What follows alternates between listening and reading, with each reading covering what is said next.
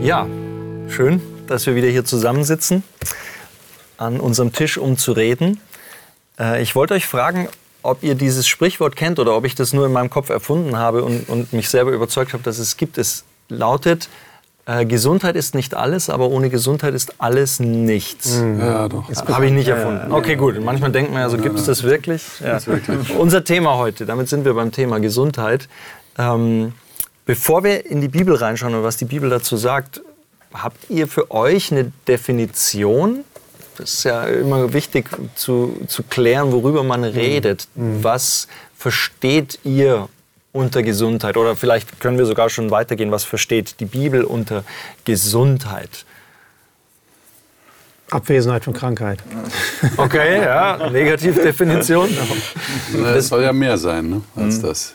Mhm. Äh, also, wenn ich jetzt schon mal an Jesus denke, der das ja sogar benutzt, diesen Gegensatz gesund-krank für viel mehr als nur Befreiung von Krankheit mhm. zur Gesundheit, sondern er das benutzt als Vergleich für Gerechte und Ungerechte. Er sagt also, die, die sich für gesund halten, die brauchen ja keinen Arzt. Aber die Kranken, die brauchen einen Arzt. Ich bin für die Kranken gekommen, nicht für die mhm. Gesunden. Mhm. Da deutet er ja schon an, dass es um mehr geht als nur körperliche Unversehrtheit.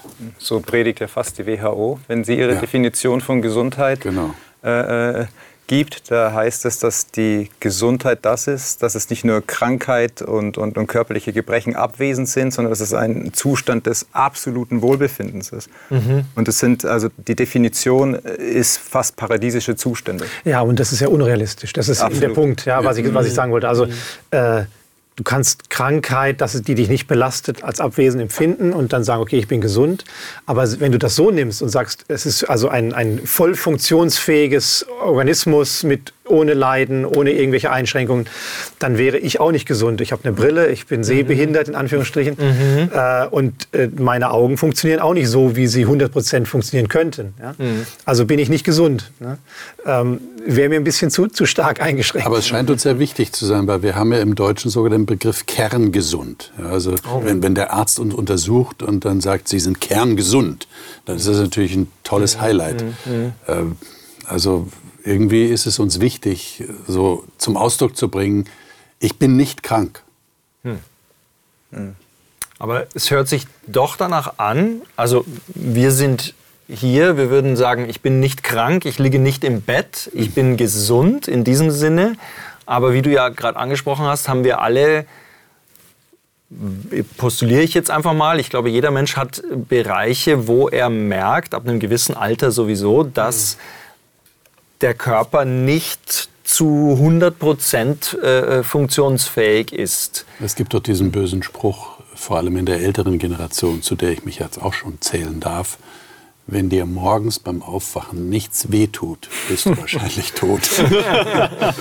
also will andeuten, ähm, mit der Gesundheit ist das eine relative Geschichte. Mhm. Mhm. Eben. Ja, du kannst dich auch gesund fühlen, aber kannst eine Krankheit in dir tragen, von der du gar Krass. nichts weißt. Ja? Also das ja. ist ja dann etwas so die Schockdiagnose. Du gehst zum Arzt und er sagt, ja, drei Wochen noch. Ähm, ja, mhm. Ich fühle mich aber gesund. Wie kann das sein? Mhm. Mhm.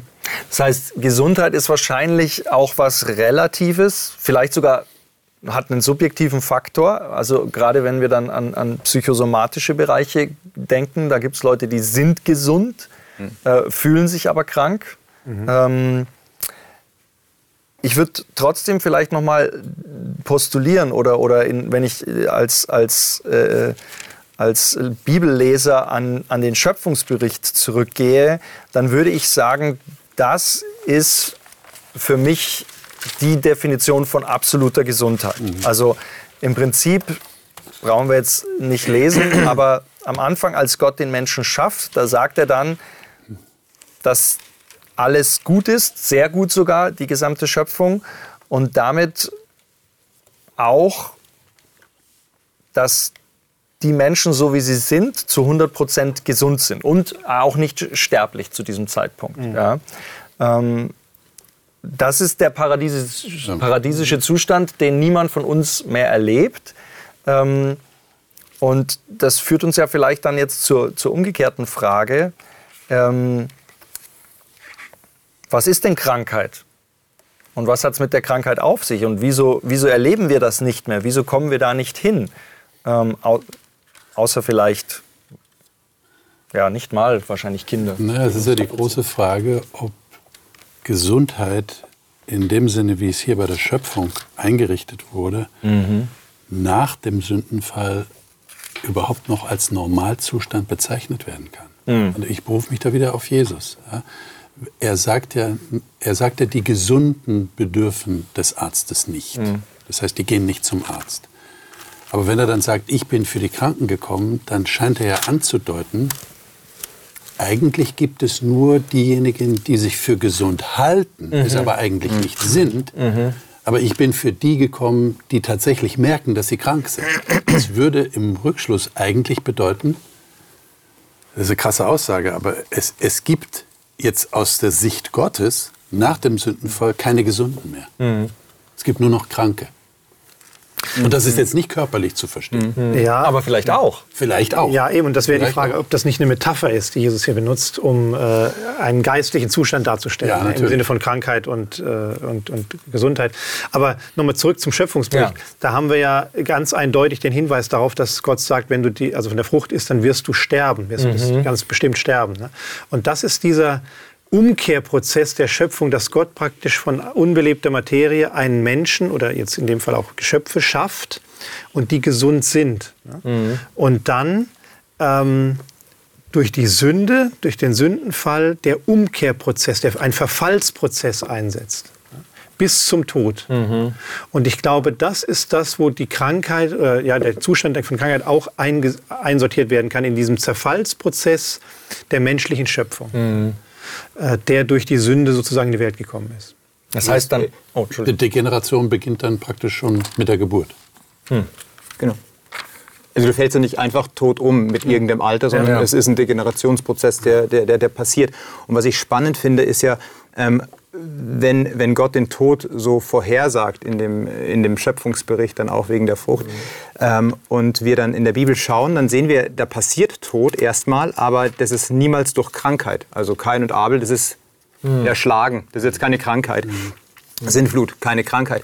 Das erste Mal, und das begegnet ähm, so, so ein bisschen überraschend, ist äh, in, in ähm, Genesis 11, wo äh, Abraham gerufen wird mhm. und seine Frau Sarah oder Sarai damals noch, dann bezeichnet wird als eine Frau, die unfruchtbar ist. Das ist so das erste Mal, also jetzt, wenn ich hier so nach 1. Mose vorgehe, mhm. Mhm. wo eine Krankheit in einem Menschen ist, die ein Handicap darstellt, mhm. die ähm, etwas, diese Frau kann etwas nicht, nämlich Kinder kriegen, und, und, und hat einen Nachteil davon. Mhm. Und wenn man auch noch ein Stück vorher liest, in der Genealogie von Kapitel 11, da, da, da finde ich es auch ganz spannend zu beobachten, im Vergleich zu anderen Genealogien sind die Leute sehr viel jünger auf einmal, wenn sie Kinder zeugen. Also ähm, da merkt man auch was. Da, warum, warum, warum sind die jetzt auf einmal 35, 30? Also das ist so mein Alter gewesen, äh, wie die damals Kinder mhm. gezeugt haben.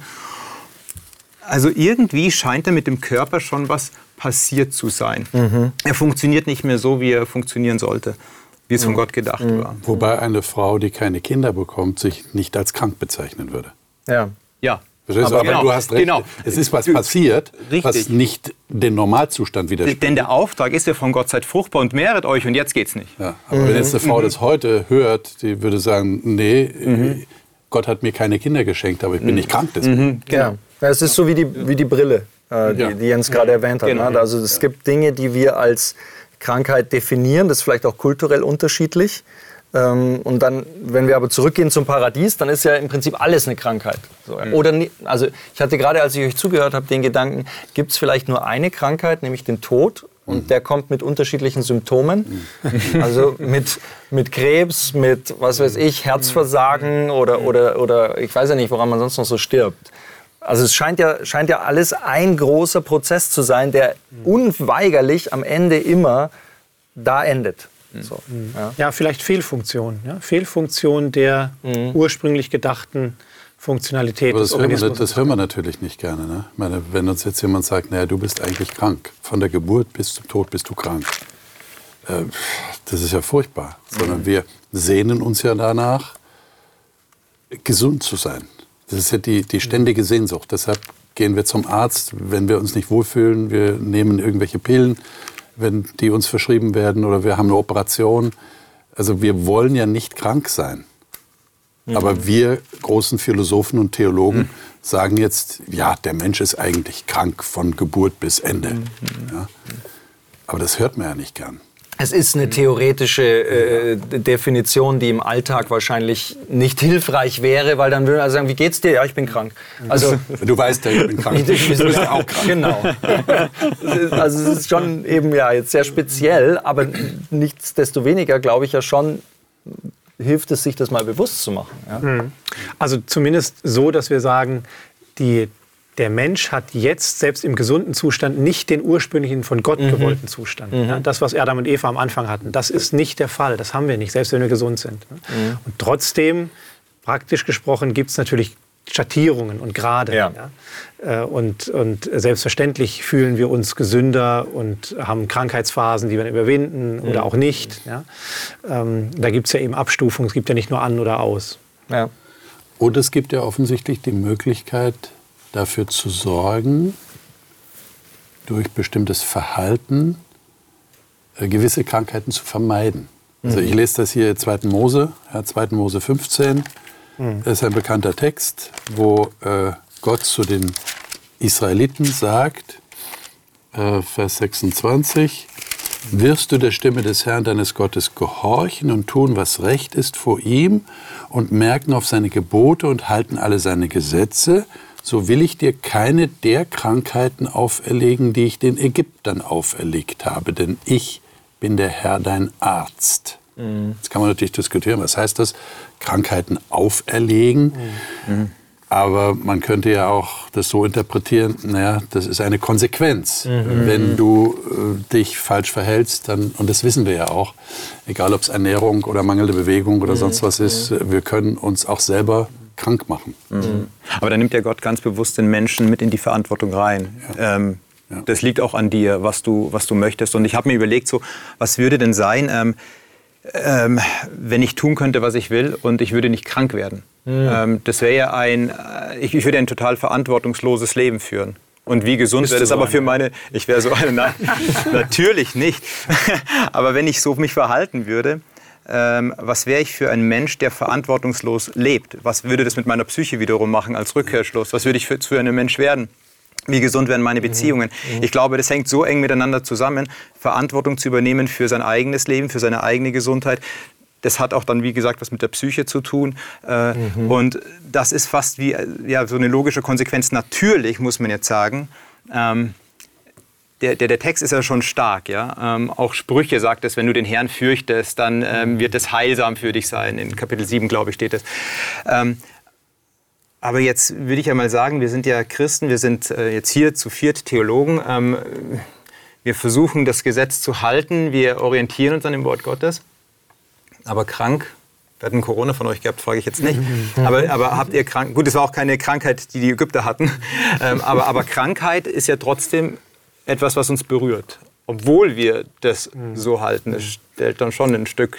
Was dann haben wir ja die Problematik, äh, wenn wir diese Überlegung anstellen, dass wir dann leider leicht in die Gefahr geraten, dem anderen zu unterstellen, weil mhm. er sich nicht richtig verhalten habe, mhm. sei er krank geworden. Du bist ja selber schuld. Neutestamentliches das, Denken. Das, genau, absolut, das mögen ja. wir nicht immer mhm. sagen, aber, weil wir höfliche Menschen sind, aber wir denken es vielleicht. Na, ist ja mhm. kein Wunder dass es dir jetzt so geht, mhm. weil du hast dich ja nicht richtig verhalten. Und da versucht man den Sinn Oder, zu interpretieren.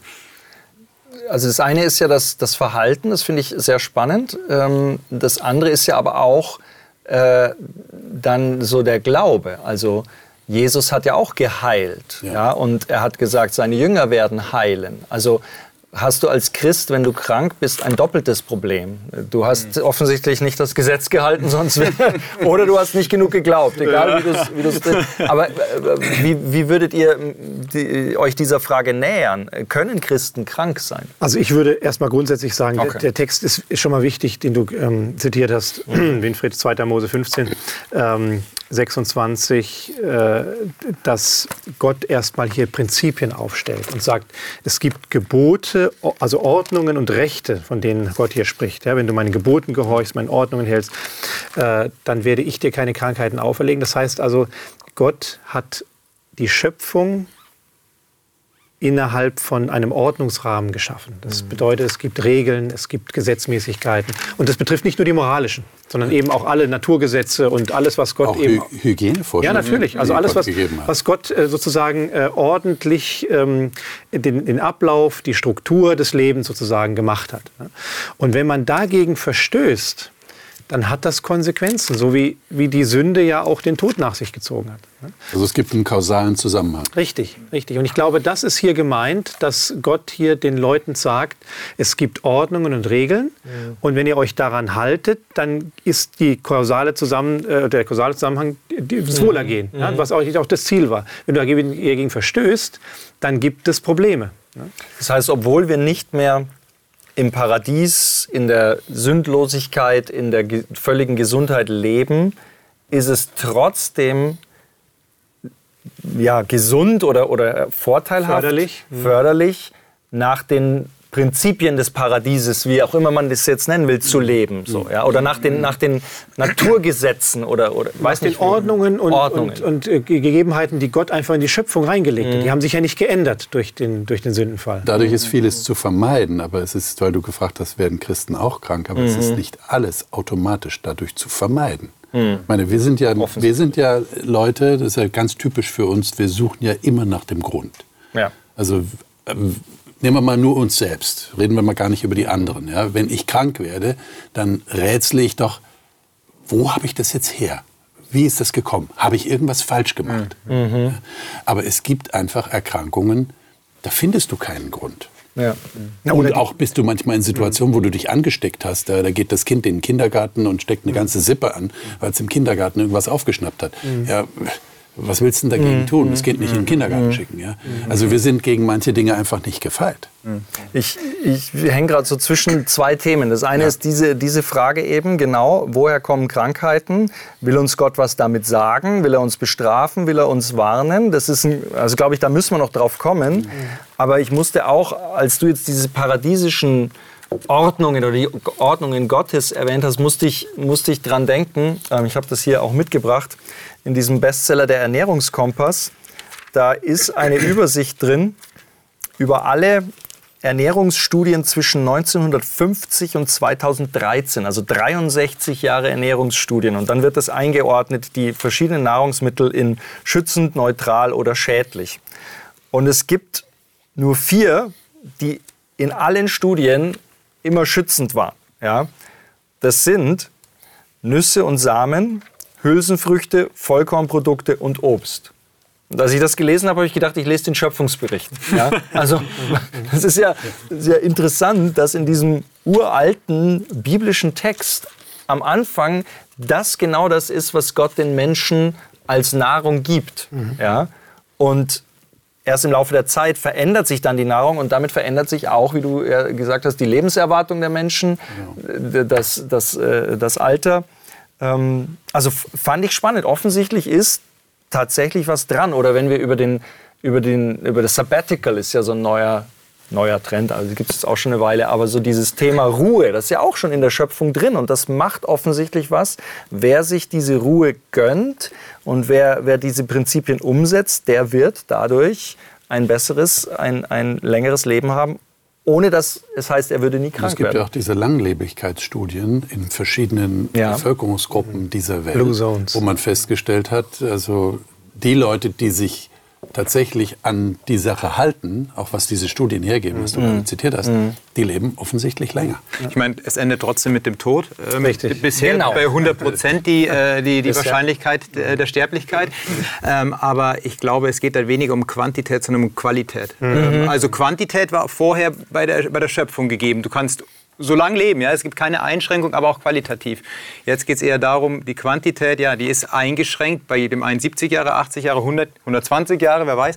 Mhm. Aber die Qualität, darüber bin ich total verantwortlich und das muss ich mir bewusst machen. Und wenn dann solche Studien rauskommen, dann ähm, werde ich ja wieder herausgefordert. Übernehme ich Verantwortung jetzt? Ähm, mhm. Was ist im Kühlschrank? Was nehme ich ein? Ähm, wie groß ist der Nachtisch und wie groß ist der Salat? Äh, lauter solche Dinge. Ja. Ich glaube, Nachtisch war jetzt nicht ähm, in der Auswertung wurde, für nicht schädlich. Nee, nee, nee. Äh, nicht, nicht, schützen. Nicht genau. schützen. Nicht schützen. Aber Tut mir leid. Vor schlechter Laune vielleicht, aber... ja.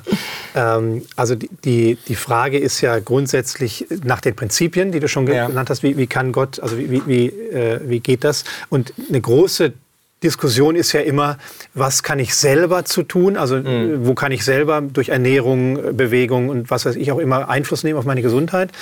Oder was ist eben genetisch bedingt? Du hast vorhin gesprochen von den Krankheiten, die man eben nicht verhindern kann. Mhm. Ja. Und da gibt es eben äh, äh, Dinge, die in, in, der Genetik oder sonst wo verursacht oder veran, äh, verankert sind, mhm. die dann ausbrechen, äh, die ich nicht mit Ernährung, Bewegung oder sonst wie in den Griff bekomme. Auch seelische Einflüsse. Natürlich. Ja, Stress. Wir wissen, ja. dass Stress, bestimmte Stresssituationen tatsächlich auch Krebs auslösen können. Da gibt es auch mhm. Studien dazu. Also, und das ist dann sehr schwierig. Wie, wie, will ich das in den Griff bekommen? Vielleicht komme ich in eine Lebenskrise hinein, die ja. wahnsinnig psychischen Stress bei mir auslöst. Ja. Und das hat dann Auswirkungen auf meinen Körper. Natürlich, genau. Also es gibt Faktoren, die sind beeinflussbar und andere nicht.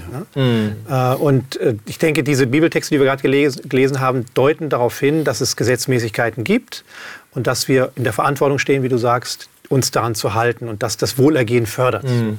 Aber nicht 100% Krankheit verhindert ja. oder auch den Tod nicht. Mhm. Ich finde es ja sehr interessant, äh, wenn, man, wenn ich jetzt mal in die, in die Geschichte, sozusagen in die Zukunft springe, vom Schöpfungsbericht auf dem ersten Buch, auf der ersten Seite der Bibel zum letzten Buch der Offenbarung. Mhm. Da gibt es ein Detail in den letzten Kapiteln der Offenbarung, Kapitel 22, mhm. wo äh, ein interessantes Detail in Bezug auf Gesundheit erwähnt mhm. wird. Und das, ähm, darüber könnte man vielleicht ein bisschen diskutieren nämlich die Frage, wenn Gott das neue Paradies sozusagen einsetzt und die neue Erde schafft und sozusagen die Schöpfung wiederherstellt äh, in, in Offenbarung 22, dann gibt es hier eine Aussage, die anknüpft äh, an, an die Schöpfung, an den Schöpfungsbericht mit dem Baum des Lebens und so weiter. Ja. Mhm. Und da wird hier berichtet, dass es wieder einen Baum des Lebens geben wird. Zwei, dann heißt es in Vers 2 genau, der zwölfmal äh, Früchte trägt und jeden Monat seine Frucht bringt. Und dann gibt es eine interessante Aussage hier, die heißt, und die Blätter des Baumes sind zur Heilung der Nationen, mhm. zur Heilung der Völker. Mhm. Also offensichtlich gibt es auch auf der neuen Erde sowas wie eine Medizin, würde ich mal sagen. Mhm. Ja, also der, der Baum des Lebens, der Leben verleiht, die Gesundheit verleiht vielleicht ne?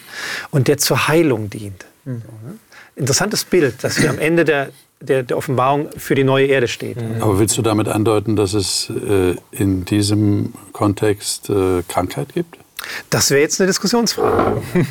äh, wie, wie, meint der Text das und wie, auf was bezieht sich hier die Heilung? Also die. Sünde ist ja vorbei, der, das Erde ist wiederhergestellt, das Paradies mhm. wiederhergestellt. Ist schwer vorstellbar Trotzdem. aufgrund des, äh, des Kapitels davor, ne? Mhm. wo sagt, äh, Gott wird abwischen alle Tränen von ihren Augen, Vers 4, Kapitel 21, und der Tod wird nicht mehr sein, noch Leid, noch Geschnei, noch Schmerz wird mehr sein. Mhm. Krankheit ist ja in vielen Fällen mit Schmerz verbunden. Mhm. Mhm. Also daraus würde ich dann schließen nicht. Und dann Vielleicht ist es tatsächlich auch eine Metapher, dieses zur Heilung der Völker.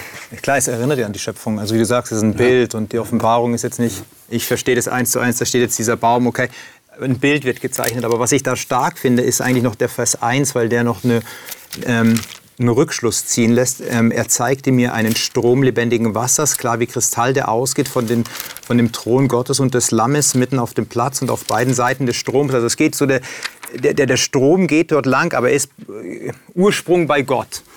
Ähm, mitten auf dem Platz sind auf beiden Seiten des Stroms Bäume des Lebens. So als wären diese Bäume verankert, äh, wo, der, wo Gott seinen Ursprung hat und der Fluss mhm. fließt vorbei. Also eigentlich ist so die, die Rückschau wieder ähm, Baum des Lebens, nur bei Gott zu finden. Also äh, Verweis zum Thron Gottes, des Lammes mhm. hin. Ähm, genauso wie es ist, äh, ohne Gott, Adam und Eva, ähm, als der Bruch passiert ist, es kann kein Leben stattfinden. Kein quantitatives Leben mehr, kein qualitatives Leben. Aber auch damals gab es ja schon einen Baum. Also mhm. das, ja. das finde ich ja, weil du fragst so, mhm. was äh, ist der Baum nur ein Symbol? Vielleicht ja, aber dann gab es am Anfang auch ein Symbol. Ich lese aus 1. Mose 3, Nach ja. dem Sündenfall mhm. ja. sagt Gott ja dann, er vertreibt sozusagen den Menschen aus dem Garten und sagt, damit er nicht seine Hand ausstrecke und vom Baum des Lebens ja. nehme und ewig lebe. Also Richtig, ja. offensichtlich war dieser paradiesische Zustand ohne Tod auch mit einem Baum, mit einem Essen von einem Baum verbunden. Ähm, und, die und, und, dient offensichtlich zum ewigen Leben. Und ja. vielleicht ist dann Heilung der Völker in Offenbarung 22 ewiges Leben. Und die, ja. äh, das Heil. Und die, die, das erinnert mich dann, äh, Sven, dass ewiges Leben keine inhärente Eigenschaft des Menschen ist, genau. ja? mhm. sondern dass die bedingt ist. Und Gott knüpft offensichtlich die Bedingung des ewigen Lebens oder der ewigen Gesundheit mhm. hier an das Essen von bestimmten Früchten oder Blättern in dem mhm. Fall, ja? Mhm. der ja auch hier äh, Frucht trägt und so weiter. Ja, ne? Also Gott sagt, okay, der Mensch darf ewig leben, aber in, immer in der Abhängigkeit. In Abhängigkeit von, von dem, was er, sich, was er zu sich nimmt. Aber die Frage ist ja dann trotzdem, weil du hast jetzt Genesis äh, 1. Mose 3 zitiert, ja. äh, als würde Gott, so könnte man den Text lesen und verstehen, als würde Gott Angst haben, jetzt könnte der Mensch essen von dem Baum und dann habe ich auch keine Mittel mehr. Also, und ich mhm. glaube, das meint der Text nicht damit. Also ähm, es ist ein Symbol ähm, dafür, was Gott den Menschen geben möchte. Aber natürlich nur aus, seiner, aus der Abhängigkeit zu Gott heraus ist es möglich. Und deswegen sehe ich den auch hier so, diesen Baum des Lebens, ähm, der in Offenbarung gezeigt wird, in Kapitel 22, in dieser Abhängigkeit von Gott, verbunden hier eben durch diesen Strom. Es kann nur aus der Gegenwart Gottes passieren. Also wir können kein Leben finden, auch nicht mit Nahrungsergänzungsmittel oder dem besten Obst, mhm. ähm, wenn wir von Gott diese Trennung, äh, wenn wir in dieser Trennung zu Gott leben. Und die Botschaft ist ganz klar, das Leben, die Begrenztheit des Lebens wird nicht ewig sein. Genau. Also der Tod wird nicht ewig mhm. sein. Äh, es wird wieder mhm. ewiges Leben geben. Das ist mhm. da schon angelegt. Mhm. Man könnte aber noch weitergehen, jetzt über den Offenbarungstext noch ein bisschen spekulieren oder nachdenken äh, und sagen, okay, äh, dadurch, dass es ja eine Heilung ist der mhm. Völker, muss offensichtlich möglicherweise auch ein Zustand auch auf der neuen Erde wiederhergestellt werden. Mhm. Also wenn ich schaue, äh, wie ähm, äh, wie beschränkt wir vielleicht auch, wie degeneriert die Menschheit ist im Laufe von Jahrtausenden ja, der, der Entwicklung und äh, der, der Sünde, mhm. ist es ja möglich, dass Gott sagt, okay, äh, ich wecke jetzt nicht alle wieder auf bei der Auferstehung und die haben dann alle die gleiche Größe und die gleichen, gleichen Gesundheitszustand wie Adam mhm. oder so, ne? Mhm. sondern das ist vielleicht möglicherweise auch ein Entwicklungsprozess, ne? dass mhm. man wieder dahin kommt, wo man hätte sein können ohne Sünde. Ja, ja. Ich ein zusätzlicher Punkt, der, noch, der, der dann natürlich noch deutlich wird, ist, ähm, es geht ja nicht nur um, um körperliche Gesundheit. Ich glaube, wir würden das Ganze verkürzen, wenn wir das nur auf körperliche Gesundheit äh, beschränken würden. Denn die Bibel spricht eigentlich die ganze Zeit darum, ähm, Krankheit, und geistliches Leben gehört auch irgendwo zusammen. Ja. Also ganz klar im Neuen Testament, du hattest das Negativbeispiel ja. angebracht, als die Jünger Jesus fragen, ja, wer hat denn gesündigt? Johannes 9. Ja. Äh, wer hat jetzt gesündigt? Der Blinde, äh, der, die Eltern des Blinden, der Blinde oder wer? Jetzt erklär mal bitte. Also diese Sinnsuche. Ähm, aber trotzdem sehen wir, dass Gott oder dass Jesus im Neuen Testament, wenn er heilt, immer mit Sündenvergebung arbeitet, wenn es um Genesung geht, um Heilung geht. Wir sehen auch im Alten Testament, ähm, wenn wir die Psalmen lesen von David, dass er sagt, ähm, mein, mein Gebein verschmachtet in mir, mir geht es gar nicht gut. Mhm. Weil die Sünde mich niederdrückt, ja, also da wird noch eine andere Ebene berührt. Und dann finde ich es auch spannend, dass das Alte Testament über ähm, nicht Ärzte einsetzt. Also Gott geht nicht hin und sagt, so, jetzt setzen wir mal Ärzte noch ins Volk ein, weil das ist ganz wichtig, sondern er sagt, nein, das läuft über die Priester. Wer, mhm. Wenn eine Diagnose stattfinden soll, dann machen das die Priester. Ja, warum nicht die Ärzte? Mhm. Die wären doch die besseren Ausgebildeten gewesen. Nein, das machen die Priester und die müssen sehen, ah, okay, du bist hier weiß am Arm, ähm, ist Aussatz, mhm. du musst jetzt äh, isoliert werden. Und die stellen auch wieder Gesundheit fest. Also es wird eine geistliche Komponente reingebracht. Also wir ja. könnten eigentlich modern ausdrücken, äh, die Psychosomatik ist ja. in der Bibel ganz deutlich verankert. Ja. Das wollte ich auch reinwerfen mit, mit zwei Texten eigentlich. Ähm, okay. Da bin ich noch bei Jens Spekulation jetzt. Mhm. Äh, wie wird das sein nach der Auferstehung? Ein, ein Text, ähm, der sich ums Körperliche dreht, würde ich mal sagen, ist äh, 1. Korinther 15. Äh, ab Vers 51 lese ich einfach mal. Ähm, Siehe, ich sage euch ein Geheimnis. Wir werden nicht alle entschlafen, wir werden aber alle verwandelt werden, sagt Paulus. In einem Nu, in einem Augenblick bei der letzten Posaune. Denn Posaunen wird es und die Toten werden auferweckt werden, unvergänglich, und wir werden verwandelt werden. Und dieses Vergängliche muss Unvergänglichkeit anziehen und dieses Sterbliche Unsterblichkeit anziehen. Und da, und dann ist der Tod verschlungen und so weiter, geht es dann, geht's dann noch so dahin. Ähm, das heißt, da findet offensichtlich etwas Körperliches statt. Da findet eine Veränderung statt. Klar, bei denen, die tot sind, ist es offensichtlich, die werden auferweckt. Aber er spricht ja davon, dass nicht alle tot sein werden, sondern manche werden noch am Leben sein. Aber auch bei denen wird eine Veränderung stattfinden. Hin die, zur Unsterblichkeit. Die, hin zur Unsterblichkeit, die würde ich jetzt mal sagen, körperlich ist. Auf der anderen Seite aber, um jetzt zur, zur Psyche oder zu den anderen Bereichen zu kommen, finde ich es interessant. 3. Äh, Johannes, der hat ja keine Kapitel, nur Verse. 3. Johannes 2. Ja. Da ist Geliebter, ich wünsche, dass es dir in allem wohlgeht und du gesund bist, wie es deiner Seele wohlgeht. Mhm. Und das griechische Wort für Seele ist ja Psyche. Ja. Das heißt, hier spricht er davon, dass es ihm wohlgeht und auch der Psyche soll es wohlgehen. Mhm. Also da haben wir genau diesen, diesen Punkt, den du angesprochen hast. Ganzheitlichkeit. Das heißt, Ganzheitlichkeit und vielleicht ist diese Heilung, die dann da stattfindet, auch eine innere Heilung, eine, eine weiß ich nicht, ja, ein, ein Wachstum, ein, ein Reifen in diesem Bereich. Und das wird ja bestätigt durch das, was du erwähnt hast, Fabian. Wenn Jesus geheilt hat, hat er Sünden vergeben. Mhm, also da deutet ja darauf hin, da ist was in mir, das mhm. mich eigentlich körperlich krank machen kann, aber vor allem seelisch mich mhm. krank macht. Und das davon muss ich geheilt werden. Das ist aber ein geistlicher Vorgang. Das ist also die größere Nummer manch. Also im, im, wenn der Wahrnehmung Jesu, wenn er Krankheit sieht, dann ist das Seelische oft ja. die größere Hausnummer. Ja. Und ähm, wenn ich, du hast den Text jetzt zitiert aus 3. Johannes, wo es um, um die Psyche geht, mich wundert es schon, wir leben in einer Zeit, die ja relativ schmerzfrei ist. Ich ähm, habe vor einem halben Jahr die Weisheitszähne rausbekommen. Mhm. Ähm, und äh, ich habe Angst vom Zahnarzt, gebe ich ehrlich zu. Und es war jetzt auch nicht die schönste Erfahrung, die Weisheitszähne zu verlieren. Ähm, aber ich hatte eine Narkose. Aber was war vor 500 Jahren bei einer Zahn-OP oder vor 1000 Jahren? Und wir, wir leben eigentlich in so einer schmerzfreien Zeit, weil wir für alles irgendein Mittel haben. Aber das Spannende ist, ähm, dass die Psychopharmaka-Vergabe deutlich zunimmt. Ähm, mhm. Obwohl wir weniger Schmerz im Leben haben, ähm, ist unsere Psyche trotzdem kränker, als sie vor 100 Jahren war. Mhm. Äh, Fragezeichen, warum? Äh, Johannes sagt hier, ähm, ich wünsche, dass, dass, dass deinem Körper geht, so gut geht, wie es deiner Seele gut geht, deiner Psyche gut geht. Also scheinbar hat dieser, dieser, ähm, dieser Mann hier eine, ein, ein, ja, eine innere Gesundheit, ja, und die soll auch nach außen gebracht werden. Ja, ja da ist dieser Zusammenhang. Das hat vielleicht auch damit zu tun, dass die Leidensfähigkeit oder Resilienz, also Dinge, äh, schwierige Situationen auszuhalten, ja, dass die abgenommen hat, ist meine, meine Vermutung. Ja. Also wenn ich die Generation meines meine Großeltern sehe, die also Krieg und, und Vertreibung, äh, Gefangenschaft und so weiter mhm. erleben mussten. Und ich bin immer wieder erstaunt, wenn ich zurückblicke, mit wie viel Resilienz diese Leute durchs Leben gegangen sind. Also was sie alles ausgehalten haben ja, an, an, Widrigkeiten. Mhm.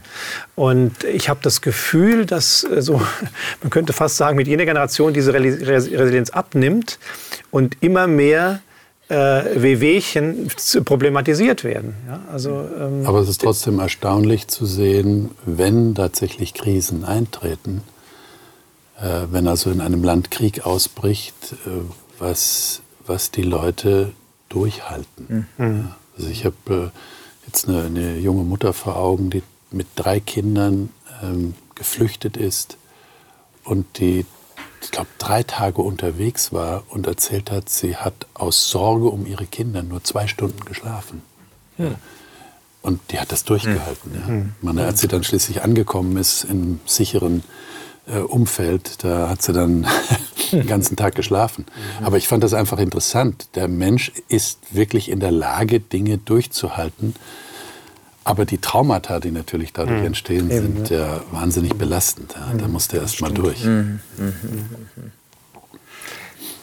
Jetzt haben wir ja gerade schon über die ultimative Lösung des, des Krankheitsproblems oder, oder der Wiederherstellung der Gesundheit gesprochen. Das heißt, Gott, der uns sieht mit unserer, mit unserer Schwachheit, mit unseren körperlichen Problemen, mit unserer Sünde, hat einen Plan, hat eine Lösung und am Ende wird alles wieder gut, wird alles wieder so paradiesisch wie am Anfang. So, das haben wir ja jetzt schon mal, diesen Bogen haben wir jetzt schon mal gespannt. Trotzdem steht für mich noch immer so ein bisschen die Frage im Raum, was ist denn jetzt in der Zwischenzeit? Was ist denn jetzt hier? Ja, wir sind als Christen gläubig. Wir haben uns mit Gott oder Gott hat uns mit sich versöhnt. Wir sind auf seiner Seite. Trotzdem sind wir noch hier und sind wir noch krank. Mhm. Wobei es aber Stimmen gibt, durchaus. Braucht ihr nur mal auf YouTube gehen. Äh, wobei auf YouTube gibt es zu allem eine Stimme. Aber prominente Christen, die sagen, na ja, Jesus hat uns doch schon alles geschenkt. Er hat doch schon alles vollbracht. Wir müssen es nur noch in Anspruch nehmen. Ja? Das heißt, ähm, der, der Christ im Hier und Jetzt muss nicht an den Krankheiten der Ägypter leiden. Und dann kommen all diese Texte. Der Herr ist unser Arzt, der Herr greift ein. Ähm, ist, das, ist das jetzt so? Wie, wie heilt denn Gott im Hier und Jetzt? Prinzipien haben wir schon angesprochen. Prävention durch äh, schöpfungsgemäßes Leben, klar. Ähm, aber trotzdem ist ja, haben wir auch festgehalten, damit nicht alles zu vermeiden. Und jetzt kommt's, jetzt bist du krank, jetzt hast du was. Also ich würde da noch ergänzen ja. wollen zu dem Punkt, die Verantwortung aufgrund von diesem bekannten Text in 1. Korinther 6. Mhm. Wisst Richtig. ihr nicht, dass euer Leib ein Tempel des Heiligen Geistes ist, der in euch ist und den ihr von Gott habt und dass ihr nicht euch selbst gehört? Mhm. Das heißt, Jesus erlöst uns, aber er zeigt uns auch unsere Verantwortung auf, die wir haben, auch für uns, für unseren Körper. Mhm. Diese Verantwortung sollten wir wahrnehmen. Also ich wollte es nur kurz ergänzen. Da sind wir, also das kann man ja lesen. Frage kommen. Das, was du sagst, kann man ja lesen in Richtung schöpfungsgemäßes Leben, genau. Prinzipien. Genau. genau. Vielleicht könnte man aber auch sagen, na gut, jetzt bist du aber krank. Das heißt, du hast den Tempel nicht ordentlich gepflegt. Ähm na, das haben wir ja schon gesagt. Das kann sein, ja. Mhm. Und ich denke, wir sollten uns alle prüfen. Mhm. Vielleicht komme ich tatsächlich aufgrund einer Erkrankung, vielleicht auch durch den Rat des Arztes, der mir das bescheinigt. Sie hätten vielleicht das nicht besser machen sollen und nicht zum Beispiel. Dass ich mich hinterfrage und mhm. sage, was hat das jetzt ausgelöst? Kann okay. ich da vielleicht einen anderen Weg einschlagen? Aber es gibt eben auch Erkrankungen, wo ich lange suchen kann und ich finde nichts, weil äh, ich, ich kenne auch Menschen, die äh, jetzt nach, nach meinem sicher begrenzten Dafürhalten mhm. absolut gesund leben. Ja. Ja, Genussgifte meiden, äh, sich bewegen, sich gut ernähren mhm. nach den heutigen Erkenntnissen und trotzdem krank werden. Hm. Da, aber auch Christen. Da springe ich mal gleich auf. Wir würden aber auch nicht den Rückschluss machen, jemand zu sagen, ja, du hast jetzt Lungenkrebs. Weißt du, du hast halt 80 Jahre geraucht, ähm, das geschieht dir halt ja recht. Also das ist ja die logische Konsequenz. Wir finden ja trotzdem dann die Krankheit, die von so einem Fehlverhalten ja. kommt oder von so einer Sucht auch kommt, ähm, empfinden wir trotzdem schockierend. Ähm, mhm. Du hast halt zu viel Schokolade gegessen. Ja, ja, hast du Diabetes, wird dir vielleicht das Bein abgenommen. Das Nein, dann ja kommt das Gegenargument. Und Helmut Schmidt, der Altkanzler Helmut Schmidt, genau. der, wie alt ist der geworden? Der hat keinen Lungenkrebs gehabt. ja, der ja. war Kettenraucher. Genau, genau. Also, äh, genau. Und dann ist so die Frage, was du vorher aufgeworfen hattest. Mhm. Ja, was ist jetzt das Narrativ? Also wie erkläre ich mir das jetzt? Äh, ich habe eine Krankheit, will Gott mir was zeigen? Mhm. Ähm, oder äh, ist es jetzt eine Prüfung, durch die ich gehe? Oder ist es jetzt der Teufel, der mir Steine in den Weg legt? Also du, du wirst ja auch dann ähm, wahnsinnig, wenn du auf diese Sinnsuche gehst und sagst, uh, warum ist der Sachverhalt so? Und ähm, ich wollte vorher noch, als wir noch im Alten Testament mehr verankert waren, einen Text reinbringen, den ich aber jetzt dann an der Stelle anbringe. Ähm, Jesaja 58. Da geht es um die Geschichte, wo Hiskia krank ist. Und er, er wird es wird ihm gesagt, du wirst sterben. Und Hiskia war jetzt, glaube ich, nicht jemand, der die ähm, der als König bekannt war, der die Naturgesetze Gottes zerbrochen hat und äh, einen falschen Lebensstil geführt hat. Äh, gut, wir haben nicht seine Speisekarte, aber auf jeden Fall war es derjenige, der wieder das Volk hin zu Gott geführt hat. Und der wird krank und soll sterben. Und ähm, als er dann die Zusage bekommt, dass er wieder gesund wird, da sagt er etwas in Vers ähm, 16 und 17, 38, Kapitel 38, 38 Jesaja 38, 16 und 17, Herr, lass mich wieder genesen und leben. Siehe, und jetzt siehe um Trost war mir sehr bange. Du aber hast dich meiner Seele herzlich angenommen, dass sie nicht verdürbe, denn du wirst alle meine Sünden hinter dich zurück. Das Wort Gesundheit kommt ja nicht wirklich im Alten Testament vor. Ähm, es gibt aber so Umschreibungen. Und eine Umschreibung davon ist Shalom. Und genau dieses Wort kommt hier vor. Also um Shalom war mir sehr, äh, sehr bange. Also es ist so ein Friede, der, mit dem er erfüllt wird. Also mir ist nicht, nicht, mir ist nicht bange, weil ich nicht die Gesundheit in mir habe, sondern mir ist, mir ist um Shalom bange. Also da geht es nochmal um eine andere Ebene. Hm. Was ja Wohlergehen ist, ne? Rundum hm. Wohlergehen. Ja, genau, das, genau, das ist so die WHO. Das ist die WHO fast äh, mit Shalom. Aber nochmal zurück zu deiner Frage, Sven. Ja. Du hast ja gefragt, wie ist das mit Christen? Also es gibt ja manche Leute, die behaupten tatsächlich, äh, Gott heilt auch heute und mhm. äh, warum denn nicht die Krankheiten? Ja? Also ja. wenn jemand gläubig ist. Ich habe tatsächlich auch jemanden getroffen äh, vor längerer Zeit mal, die, die da, davon überzeugt waren und sagen, wenn, wenn heute Gott und Jesus eben diese Heilungsgabe gibt, dann kann er auch von Krankheit befreien. Und wenn das nicht passiert, dann ist es deine Schuld, ja, weil du eben nicht geglaubt hast, richtig. Mhm. Ja? Äh, und, und diese Theologie haben die Leute dann versucht, aus der Bibel abzuleiten. Das wäre sozusagen eine Umkehrung oder eine andere Art und Weise dieses Prinzips bei Johannes 9 mit der Sünde. Mhm. Ja, also da, da, da, kommt ja der Gedanke vor, äh, die Jünger fragen, wer hat gesündigt beim Blindgeborenen? Ja. Der oder die Eltern, ne, damit der jetzt so eine, mhm. eine, Krankheit hat oder eine Strafe kriegt sozusagen. Ne? Also Krankheit oder Miss äh, ähm, äh, also Missergehen äh, ist, ist Teil oder ist eine Folge der Sünde. Es gäbe einen kausalen Folge. Zusammenhang zwischen einer Tatsünde und, und der Krankheit. dieser Krankheit oder der, der, der Fehlbildung oder so. Ne? Mhm. Und Jesus sagt, nein, das stimmt nicht. Ja? Äh, aber diese Leute drehen das genau um und sagen, es gibt eine direkte Folge zwischen Glauben oder Unglauben und, und der Möglichkeit, geheilt zu werden. Ja? Also, und das, diesen Kausalzusammenhang, den sehe ich eben auch nicht so. Ne? Also, dass man sagt, äh, du musst nur genug glauben und beten und dann heilt dich Gott. Ne? Wobei man eben die Frage stellen kann, äh, lassen diese Texte das zu? Zum Beispiel hier Markus 16, also der Markus, äh, Markus Evangelium gibt am Schluss diesen Hinweis und sagt, ähm, den, den Jüngern, den Nachfolgern, in meinem Namen werden sie Dämonen austreiben und so weiter. Sie werden Schwachen die Hände auflegen und sie werden sich wohlbefinden. Mhm. Also die Vollmacht für die Jünger Jesu, auch Krankheiten zu heilen, Schwache, schwachen Wohlergehen wiederzugeben. Also mir fallen, wenn du das jetzt so sagst, zwei Begebenheiten ein und die, die beide, sage ich mal, diesen kategorischen, kausalen Zusammenhang, glaube ich, in Frage stellen. Das eine ist ja die sehr eigenartige, äh, der sehr eigenartige Bericht, dass in der Apostelgeschichte, dass Petrus, wenn er wo lang gegangen ist, die Leute, die Kranken in seinen Schatten gelegt haben. Ja, und alle wurden gesund. Mhm. Und da wurde er auch nicht gefragt, sind das jetzt gute Juden oder gute Christen oder, oder, oder was auch immer, oder sind das irgendwelche Griechen? Also da, da, da stimmt es ja auch schon nicht in die andere Richtung. Da werden Leute geheilt, ohne dass der Glaube vorher überprüft wird, ob sie wirklich gut genug glauben, sondern werden einfach alle, ich glaube auch Jesus war, war an der Stelle sehr, sehr großzügig ähm, und hat auch Leute geheilt, die vielleicht ja, skeptisch waren oder zweifeln. Auf der anderen Seite gibt es den Obergläubigen des Neuen Testaments, mhm. ähm, den, den, Apostel Paulus, der in 2. Korinther 12 sagt, ähm, ab Vers 6, ähm, am Ende von Vers 6 beginnt es eigentlich damit, ähm, nee, 7, Entschuldigung, 2. Äh, Korinther 12 ab Vers 7, da ist darum, da ist jetzt schon seine Interpretation der ganzen Nummer. Ja, darum, damit ich mich nicht überhebe, wurde mir ein Dorn für das Fleisch gegeben. Ein Engel Satans, der mich mit Fäusten schlage, damit ich mich nicht überhebe.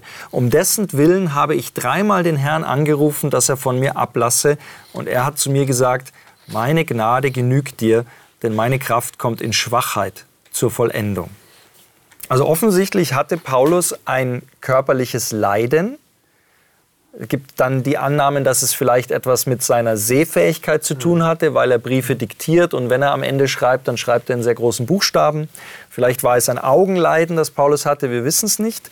Fest steht aber, er hatte ein körperliches Gebrechen, er hat um Heilung gebeten und Gott hat Nein gesagt. Ja. Da er ein Prophet war, hat er tatsächlich von Gott auch eine, eine Antwort, eine klare Antwort bekommen. Ähm, heutzutage sind wir oft eher am Fragen, warum greift Gott ein oder greift Gott nicht ein.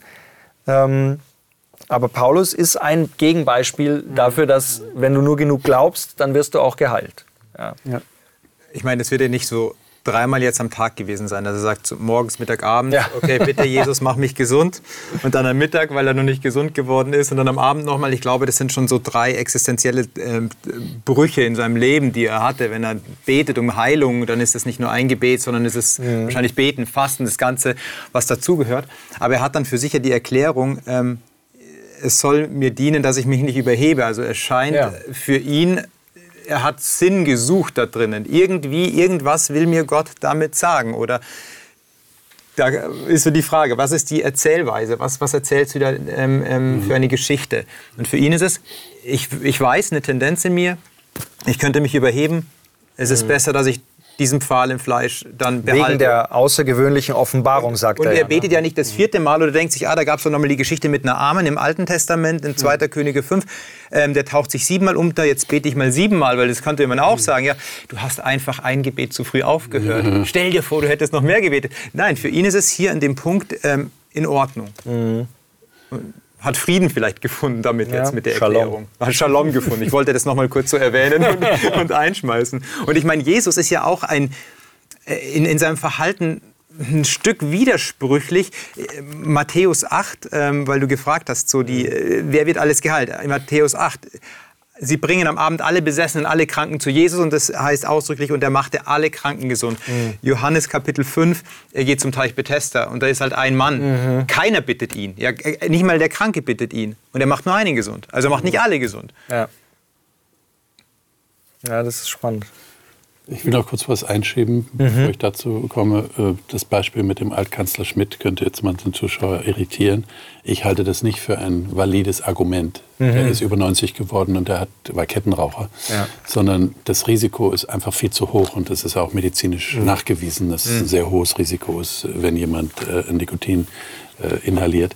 Aber ähm, auf diese Frage zu sprechen zu kommen, ähm, es gibt tatsächlich die Situation, wo Christen krank werden und ja, ich würde mal sagen, wo sie sich damit abfinden müssen, weil mhm. es keine Alternative mehr gibt. Mhm. Weil eine Erkrankung plötzlich in ihr Leben einbricht, die alles verändert und wo sie womöglich sich auf den Tod einstellen müssen. Mhm. Was, was furchtbares Schicksal ist. Wir wir wünschen uns in jedem Fall Heilung, wir wünschen uns Hilfe. Ja. Wir möchten gerne, dass, dass wir wieder gesund werden, dass unsere Liebsten wieder gesund werden, dass sie nicht durch einen Unfall ums Leben kommen mhm. oder in einem Krieg erschossen werden oder was auch immer. Aber wir müssen der Tatsache ins Auge blicken, dass wir tatsächlich nur, ja, es hört sich eigentlich schlimm an, aber wir wissen das schon aus dem Predigerbuch im Alten Testament. Mhm wir sind vorläufig auf dieser Welt. Und es ist alles eitel. Das äh, Wort heißt ja auch hm.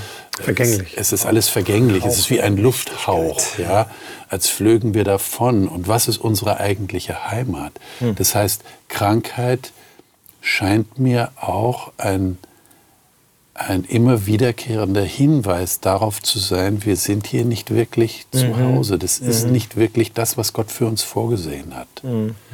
Und wir müssen, wir müssen, so leid uns das tut, trotz Gebet, trotz aller medizinischen Hilfe damit rechnen, dass es nicht wieder gut wird. Mhm.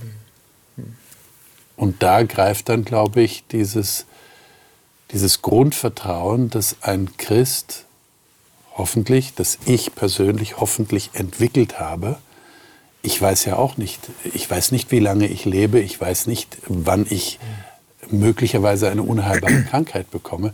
Die Frage ist dann, wie gehe ich damit um? Mhm. Natürlich werde ich alles versuchen. Ich, ich habe auch Menschen kennengelernt, die aus irgendeiner Überzeugung heraus nichts getan haben. Mhm. Und, und, wirklich keine Medikamente genommen haben, äh, nichts. Ja, die sind, sind gestorben nach einiger Zeit. Ja.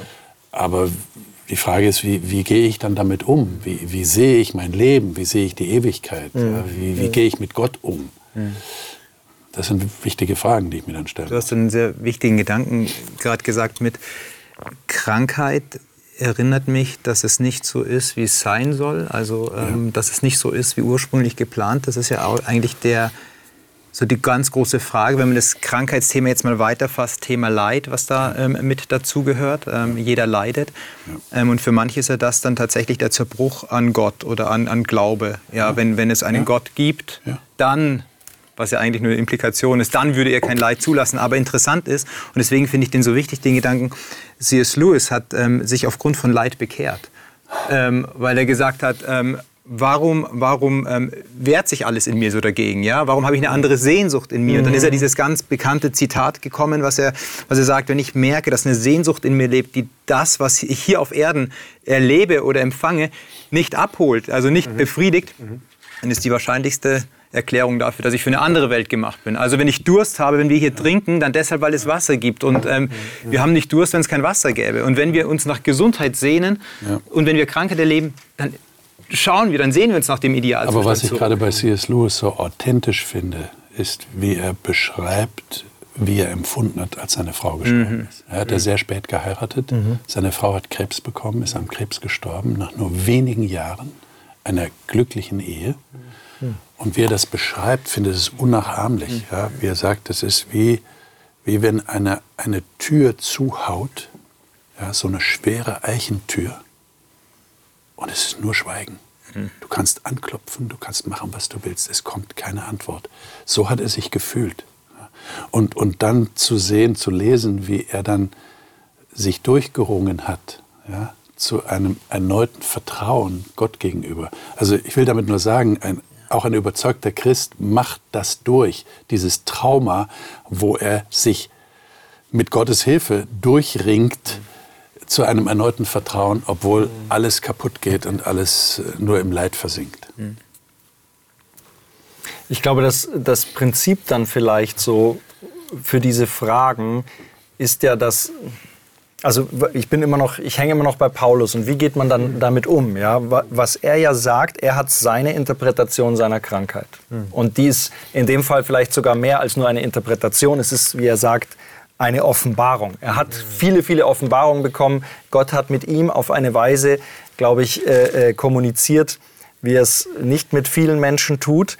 Und deswegen kommt er legitim zu der Schlussfolgerung, es, es war ein er sagt ja gar nicht, Gott hat ihm die Krankheit gesandt. Er sagt nur, Gott nimmt die Krankheit nicht weg. Also er sagt noch nicht zu so den Ursprung. Ja, gut, der Satan, ne? das ist ja dämonisch hier bei ihm. Genau, aber also, das, äh, wenn er sagt, der Satan schlägt mich und so weiter. Also richtig, aber dass die Sünde der Ursprung der Krankheit ist, dass Satan der Ursprung der Krankheit ist, das, das äh, glaube ich, äh, ist ja und viele würden sich ja wünschen, dass, äh, dass Gott mit ihnen redet. Er hat ja mit mhm. ihnen geredet. Genau. Er sagt, er hat zu mir gesagt. Mhm. Und in Abwesenheit dieser direkten Rede, glaube ich, neigen wir halt oft dazu, dann Emotionen, Gefühle, Bibeltexte, die wir gerade so finden, heranzunehmen, um eine Erklärung zu finden. Aber es gibt halt in der Bibel für alles Beispiele. Es gibt Krankheiten, die hat Gott gesandt als Strafe, als, mhm. als, zu, als zum Wachrütteln oder was weiß ich, Zacharias konnte nicht reden, bis Johannes der Täufer geboren wurde. Ja? Also das war auch eine Krankheit, wenn man so will. Es, also ich glaube einfach, dass